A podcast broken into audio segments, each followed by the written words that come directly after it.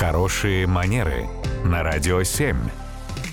Татьяна, доброе утро. Доброе утро. Доброе утро, Татьяна. И вопрос от Владимира. Как вести себя в тот момент, когда тебе сообщают об увольнении? Да, ситуация не самая приятная.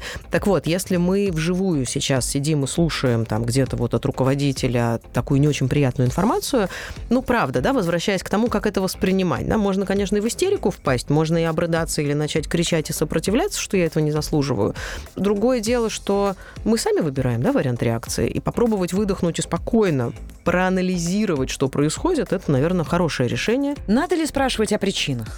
Ну, обычно адекватный руководитель, конечно, об этом сообщает. Маловероятно, чтобы кто-то сказал молча, без разговоров, просто собирай вещи и уходи. Чаще всего, когда человеку говорят о том, что мы больше там, да, не нуждаемся в ваших услугах как профессионала, и это связано с тем, что, ну и дальше какой-то, uh-huh. конечно, идет объяснительный вариант.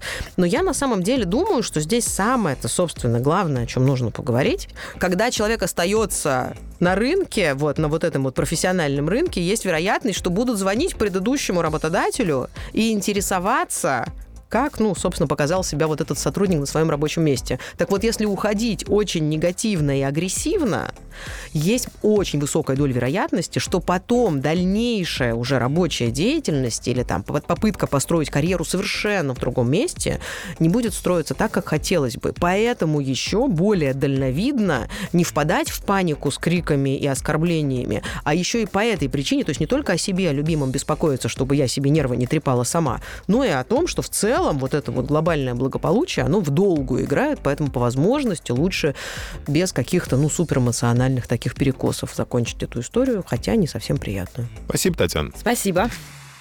Радио 7.